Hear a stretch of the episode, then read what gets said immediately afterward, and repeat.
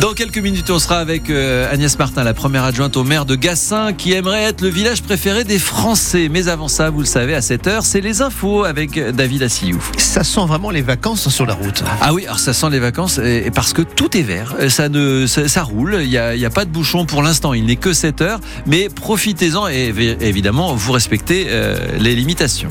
Dans le ciel, en revanche, gris gris gris. Oui, gris gris gris, euh, et on sourit pas aux nuages qui euh, nous euh, surplombent, des nuages qui vont rester là toute la journée, quelques rares éclaircies, mais sachez qu'il arrive demain le soleil. Voilà, aujourd'hui les températures sont légèrement inférieures aux valeurs de saison. Marseille et Toulon 10 degrés, Aix 6 degrés ce matin.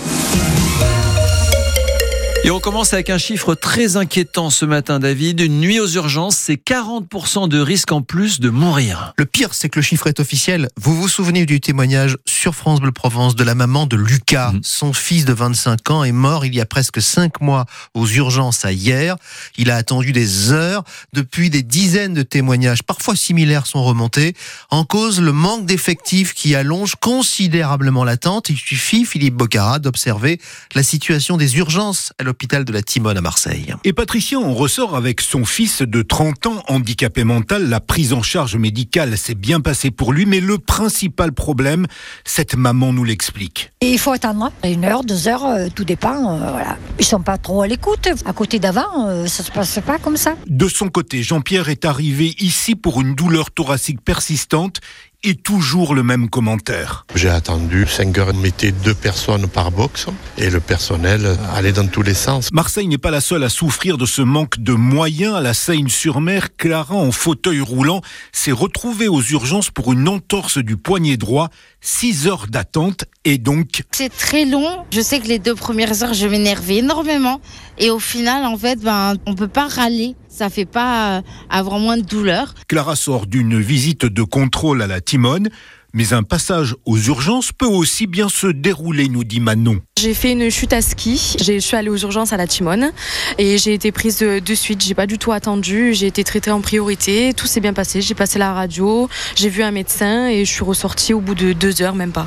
Bah encore heureux. Philippe Bocara nous donne l'exemple de, la Timone à Marseille. Mais il y a des urgences qui finissent par fermer la nuit faute de personnel. Ça recommence par exemple à, à Manosque dès ce soir. Et on veut vous entendre, vous, entendre vos témoignages sur ce sujet Avez-vous peur désormais d'aller aux urgences? Est-ce que vous avez déjà vécu une attente interminable? Dans la douleur, voire dans l'inquiétude pour vous ou pour un proche Vous pensez que c'est un manque de moyens, un manque de compétences Eh bien, appelez-nous au 04 42 38 08 08. On en parle tout à l'heure. Qui vous emmène aux urgences? Les, pompiers. Voilà. Très souvent dans le camion, il y a au moins un sapeur-pompier volontaire.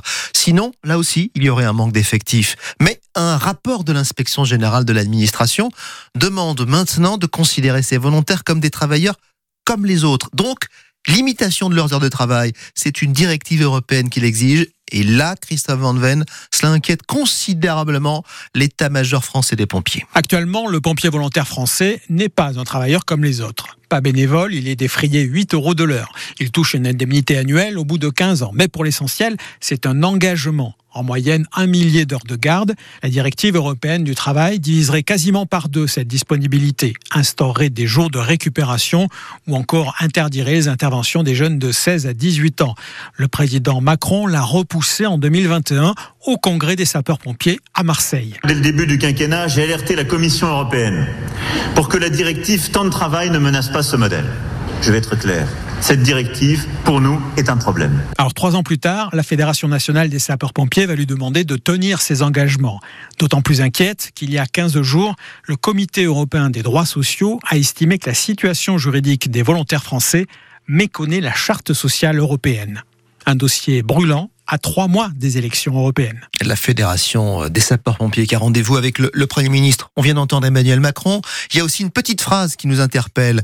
D'hier soir, devant 21 chefs d'État réunis à Paris, le président français estime que rien n'est exclu à propos de l'envoi éventuel de troupes occidentales en Ukraine.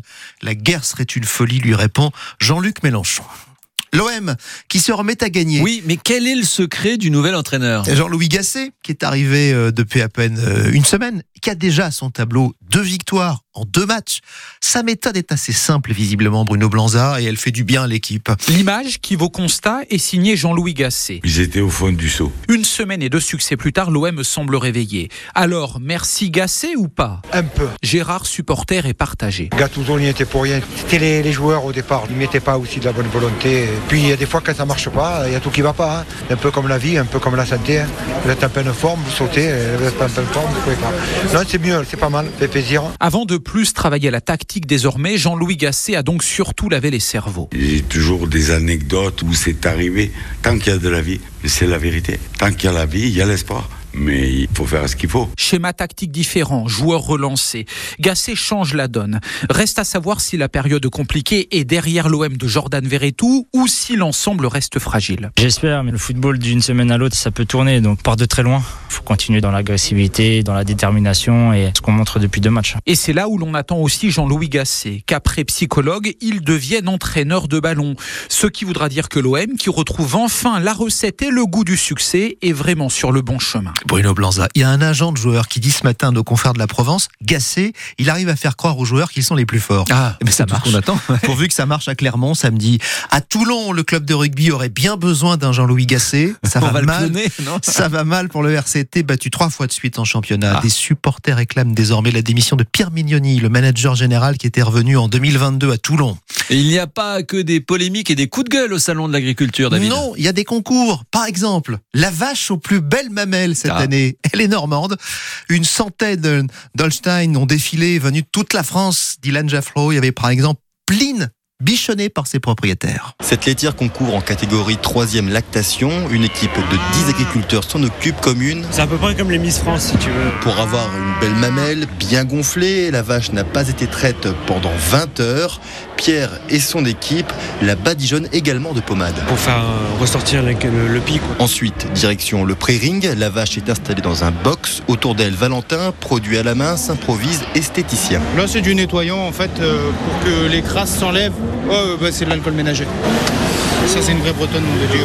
Pascaline prend le relais. Je lui mets de- du baby gel. Et euh, c'est pour faire briller en fait. D'autres mettent des coups de bombe de peinture sur la vache. Comme euh, les filles qui mettent du fond de teint quoi. C'est pareil quoi. Tu caches tes boutons quoi. Comme un maquillage de. Pour les miss. Euh, moi je pense que les miss le matin au réveil, c'est pareil. Pline de Kreiskière est prête, elle défile avec 11 concurrentes sur le ring. La décision tombe, elle termine cinquième. Vincent, son propriétaire, n'est pas trop déçu. Un peu de finesse qu'on va reprocher dans l'ossature de, de l'animal. C'est génétique. Voilà, bah, tant pis pour Pline, Ah oui, qui comme venait si de on y était, Bretagne. hein. Ah Vous avez oui. noté tous les euh, conseils, hein, tout ce qu'il faut mettre pour être un peu plus beau. Au passage, vous avez vu aussi que ce temps était très breton. Oui. C'est terminé, Jean-Philippe Oui.